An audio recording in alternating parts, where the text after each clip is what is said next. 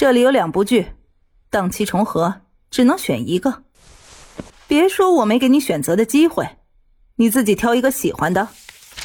盛乔翻了两下，两部古装也没有细看，转头就笑眯眯的问高美玲：“高姐，最近心情怎么样啊？”“哼，管好你自己的事就行，别再给我出岔子，我心情就好。”从明天开始，您就不要再想有好心情了。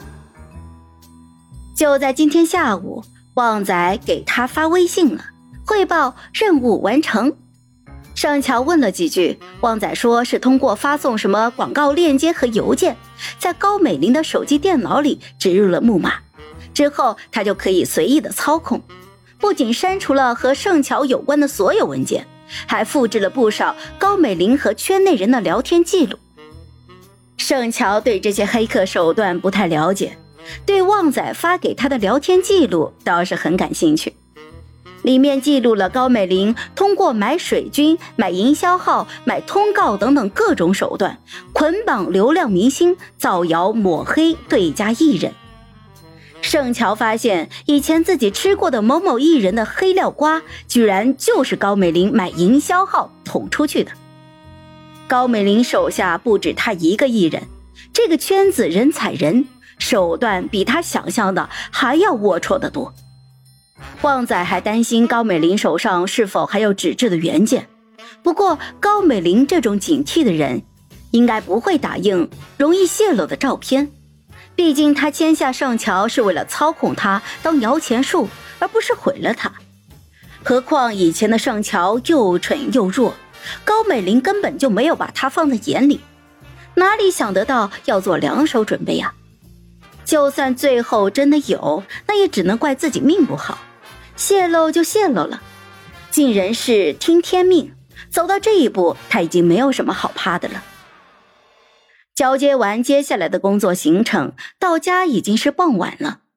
许久未回家，家里都已经蒙上了一层灰。盛乔里里外外的收拾了一遍。最后洗了个澡，美滋滋的躺上了床。睡前刷了刷微博，发现风雨光博发了他杀青的消息，以终身为首的剧组演员纷纷转发。清一色的是：小乔走的第一天，想他，想我就打钱。钟山这会儿正好也在玩手机，回复超级快。打钱你就会回到我身边吗？还配了一个委屈流泪的表情，那得看你打多少了。这下钟山倒没有回复了。盛乔切回了自己的官方后援会的账号，发了晚安微博，正要睡觉，微信提示音响了一下，打开一看，钟山给他转账了九千九百九十九元。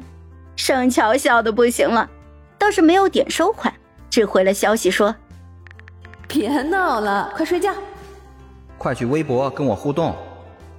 盛乔不明所以，切回了大号一看，钟山截了一张转账的截图发了微博，艾特他说：“够吗？”这还没跟上节奏呢，微信又响了，拿起来一看，付子清给他转账了一万块，就比钟山多了一块钱。然后盛乔的微博又被艾特了，付子清也发了截图问他。够吗？